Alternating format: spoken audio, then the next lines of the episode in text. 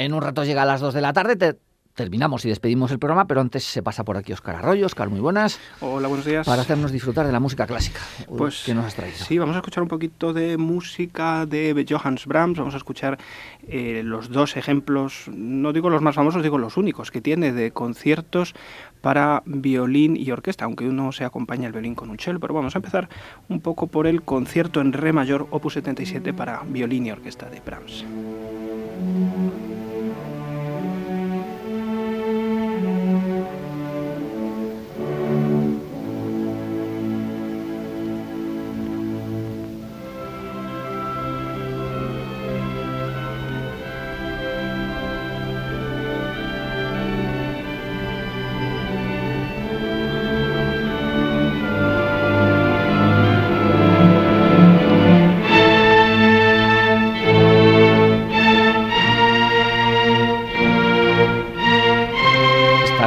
Tiene unos añitos. Es una grabación del año 39. Por eso según- estaba bien, 39. está bien remasterizada, como se suele decir, pero se le nota Sí. la pátina. de- Siempre, siempre estas grabaciones eh, y grabaciones históricas de una, de una serie de Naxos merecen la pena porque estamos escuchando, pues, en este caso, bueno, lo escucharemos en un rato, porque la, eh, la introducción, la enorme introducción de este concierto para violín y orquesta de Brahms, el primer movimiento, para que nos hagamos una, dura, una, idea, dura casi 20 minutos.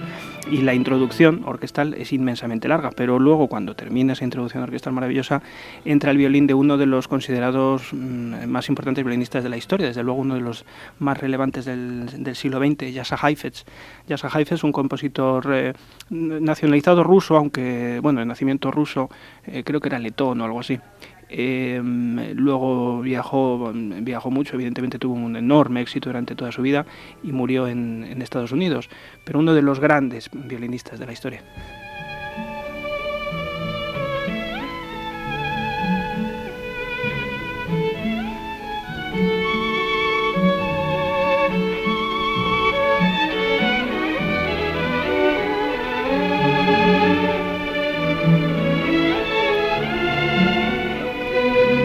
Por cierto, no es que les haya mentido Oscar, es que hemos pasado mientras él hablaba Sí. eh, toda la introducción, que esto Sí. está en el, en el minuto 6 de, de esa introducción. Quería, quería que escucháramos este maravilloso tema, estos temas de Brahms que cuando uno los escucha ya no los olvida, el segundo, el segundo tema de este concierto para violín. Por cierto, esta grabación, además de él eh, al violín, tenemos a Sergei Kusevitsky dirigiendo, que para el- algunos contrabajistas le conocerán, porque Kusevitsky era, fue un gran contrabajista también, director de orquesta, y bueno, todo el mundo ha tocado su concierto para contrabajo y orquesta.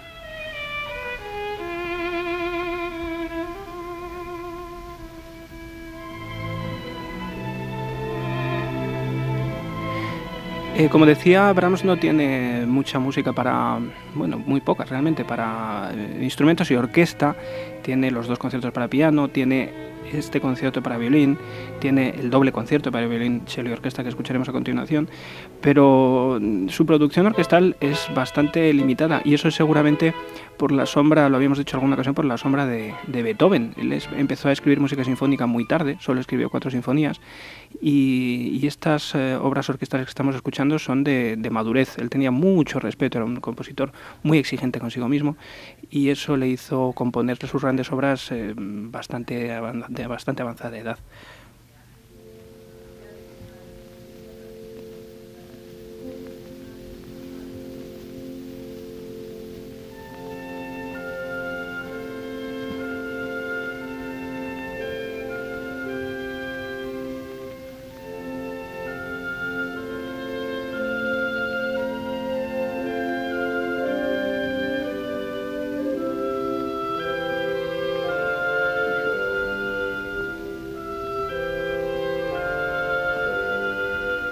Es el segundo movimiento, el, el adagio de este concierto opus 77 en, en re mayor.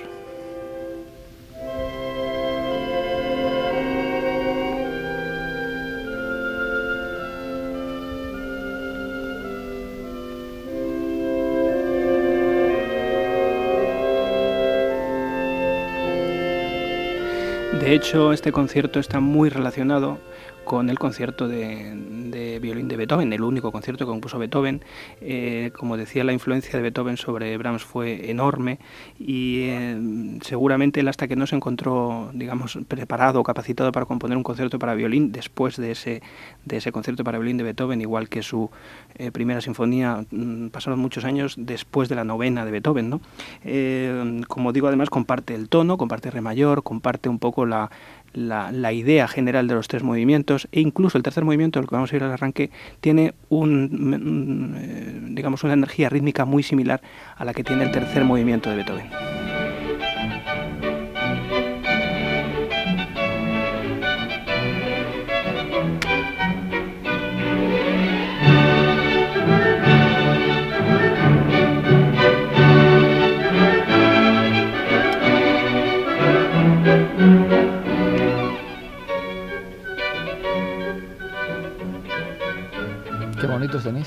Sí, es una, eh, de alguna manera tiene ese carácter eh, pues, eh, folclórico casi, que además Heifetz, el propio Brahms evidentemente también utilizaba elementos folclóricos alemanes y de su Hamburgo natal, pero el propio Heifetz también al final de su vida pues se dio mucho también a la música folclórica, música incluso de cine, fue una persona que se relacionó mucho con, con compositores de, de, música cinematográfica, murió no hace mucho, murió, ya han pasado los años, ochenta y tantos, me parece en el año ochenta y tantos murió, pero tuvo una vida larga y prolífica en muchos ámbitos.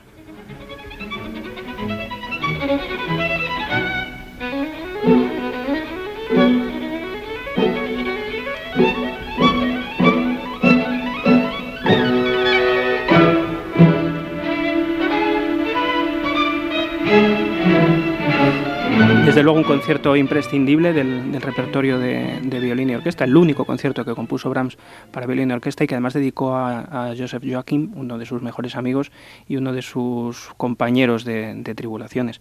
Vamos a escuchar también, para él escribió la parte de violín del doble concierto para, violín y violonchelo. Un concierto muy especial porque si, nosotros ponemos un cello al lado de un violín, eh, las cuerdas, la afinación de las cuerdas, de las cuatro cuerdas del violín y de las cuatro cuerdas del violonchelo son correlativas, con lo cual al final en la práctica es como si tuviéramos un gran instrumento de cuerda de ocho cuerdas. Entonces esa integración de los dos instrumentos, que es tan enormemente difícil para interpretar, pues intérpretes como Heifetz o Piatigorsky, que es el chelista que vamos a escuchar a continuación, pues conseguían esta absoluta maravilla de una de las obras más hermosas del romanticismo, como es el doble, concierto de Brahms.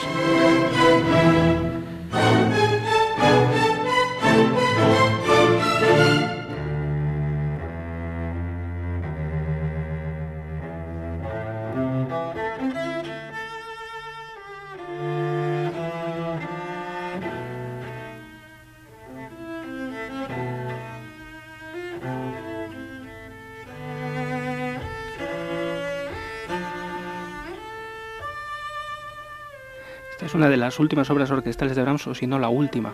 Y como vemos es una muy reflexiva, muy, empieza con una introducción muy larga a cargo del, del cello y del violín que se integran de una manera muy especial, como vamos a, poder escuchar. Esto es el cello, ¿no? Aquí tenemos a Piatigorsky.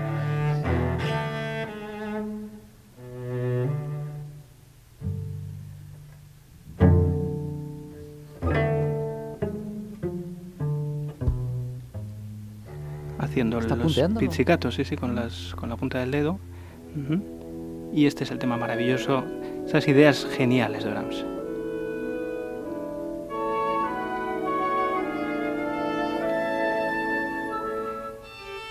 Aquí está Heifetz. Y fijaron, vamos a fijarnos cómo se integran con el cello, el diálogo que hacen ahora.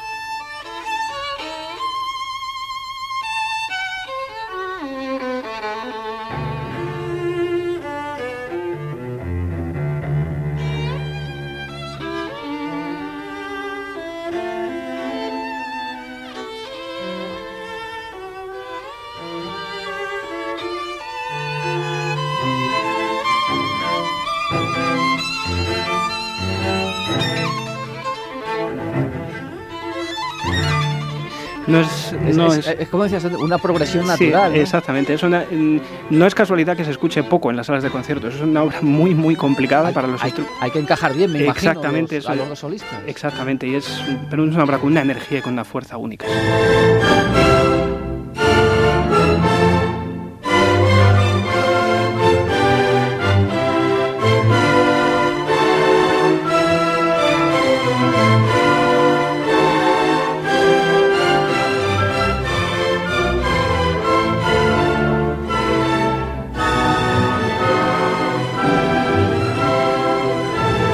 Esta grabación sí es más moderna que la que hemos escuchado al principio. Sí, es un poquito posterior. Eh, como te decía, Heifetz murió en los años 80 y Piatigorsky también eh, mm, grabaron mucho además para RCA y para muchas, eh, para muchas discográficas, especialmente junto con Rubinstein, haciendo un trío que, hicieron multitud de grabaciones muy, muy célebres y muy evidentemente de un mérito artístico enorme, Rubinstein, Piatigorsky y Heifetz. Esta, esta grabación se inscribe un poco en ese, en ese, en ese ámbito, digamos.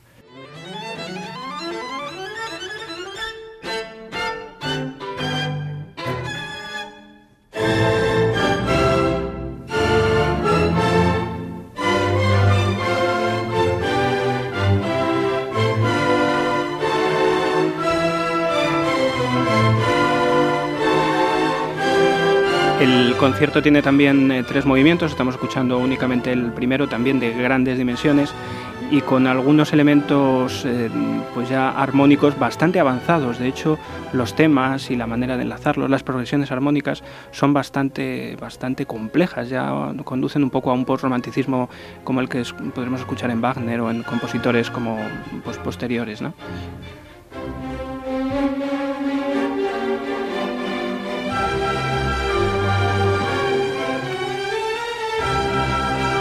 La música de Brahms, que ha sido hoy protagonista de este espacio, y con ella nos vamos a despedir. Oscar, muchas gracias, hasta la próxima. Hasta el próximo día. Con Brahms les dejamos, nosotros mañana volvemos. Hasta mañana.